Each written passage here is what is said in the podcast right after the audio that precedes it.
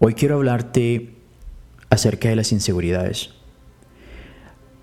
Y aunque podemos profundizar este tema, solo quiero hablarte sobre mi experiencia personal con ellas. Sabes, cuando pienso en la inseguridad, la primera palabra que se me viene a la mente es duda. La duda a la incertidumbre. La duda si vamos a hacer el trabajo bien o si somos lo suficientemente capaces para hacerlo. La duda a nuestra apariencia, a nuestro valor propio. También la duda a tomar decisiones. Si vamos a tomar la correcta o no. Pero para darle mejor entendimiento a este tema, quiero compartirte algo muy personal. Yo nací con una condición médica llamada spinal bífida. Puedes hacer tus investigaciones em, sobre esta mm, condición médica.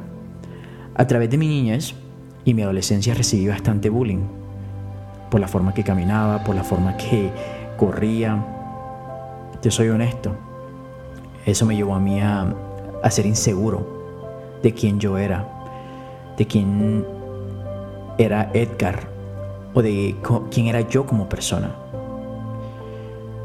Apariencia física, comencé a esconderme detrás de personas que podían de una forma u otra darme una identidad.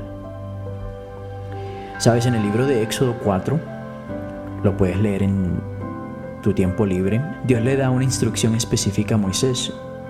Y esa instrucción fue que sacara a su pueblo de la opresión del faraón.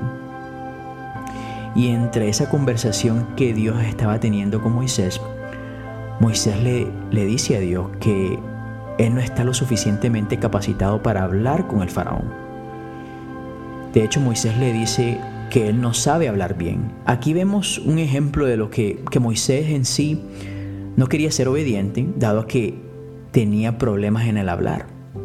Pero yo creo que más que eso, a la inseguridad que tenía acerca del poder hacerlo al hacerlo al frente del faraón. Yo me pregunto, ¿a cuántos de nosotros nos sucede esto? Áreas donde Dios nos está llamando y pensamos que no somos lo suficientemente capaces para la tarea. Ponemos eso en duda. A veces nos dan una tarea en cierta área de nuestra vida y llega la inseguridad de que si podemos hacerla o no, si somos lo suficientemente capaces para lograrlo, si podemos llegar a la meta. Pero hay algo hermoso que Dios le responde a Moisés. Dios le dice a él, yo soy quien hace que hables o que no hables. En otra versión, Dios le dice, ¿quién es el que hizo la boca del ser humano? Y sí, hay momentos que suceden en la vida, experiencias pasadas, los factores ambientales, personas que nos dijeron que hicimos un pésimo trabajo, nuestras relaciones, ya sea con familia o nuestra pareja, la apariencia física, si somos buenos trabajadores, en fin, la, lista sigue. Entonces ese miedo entra, ese miedo a volver a fallar. Lo importante es que no te quedes ahí, que no te quedes en la inseguridad. Yo sé exactamente lo que se siente tomar una decisión y romper el ciclo de la inseguridad. No es nada cómodo hacerlo. Pero, ¿sabes? Lo que nos hace muchas veces tomar las mejores decisiones es de salir de nuestra zona de comodidad, confiar en Dios. Yo a los 17 años decidí que mi identidad no iba a estar basada en una persona o cómo me sentía alrededor de ellas. A los 17 años yo tomé la decisión de confiar en Dios, de lo que Él ya había dicho de mí. Mira lo que dice Jeremías. Um, Jeremías, para hacerte más específico, Jeremías 1 del 5 al 8. Dios le dice a Jeremías, antes de que yo te formara en el vientre de tu madre, ya te conocía. Antes de que nacieras, ya te había elegido para que fueras un profeta para las naciones. Yo no sé si estás pensando en tomar una decisión. Yo no sé si estás pensando en abrir tu negocio. Yo no sé si estás a punto de tomar un paso de fe en tu vida. Lo que sí puedo decirte es lo que Dios dice de ti a través de la Biblia. Y Dios te está haciendo esa pregunta. ¿Quién es el que hizo tu boca? ¿Quién es el que hizo tus manos? ¿Quién es el que te ha dado la capacidad? Él te está diciendo, ya te conocía antes de formarte en el vientre de tu madre.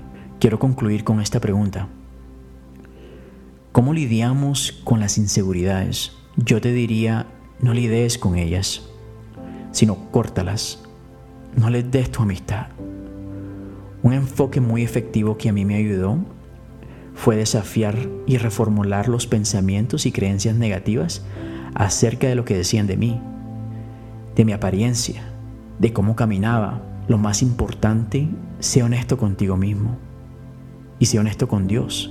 No sabes el peso tan grande que me quito de encima cuando, las, cuando le entregamos esas cargas, inseguridades y ansiedades a Dios tu vida comienza a tomar más sentido. Ya no piensas como piensa el mundo, piensa como, como piensa Jesús y tu vida comienza a tomar otro entorno. Y esa palabra en Gálatas 2.20 cobra sentido.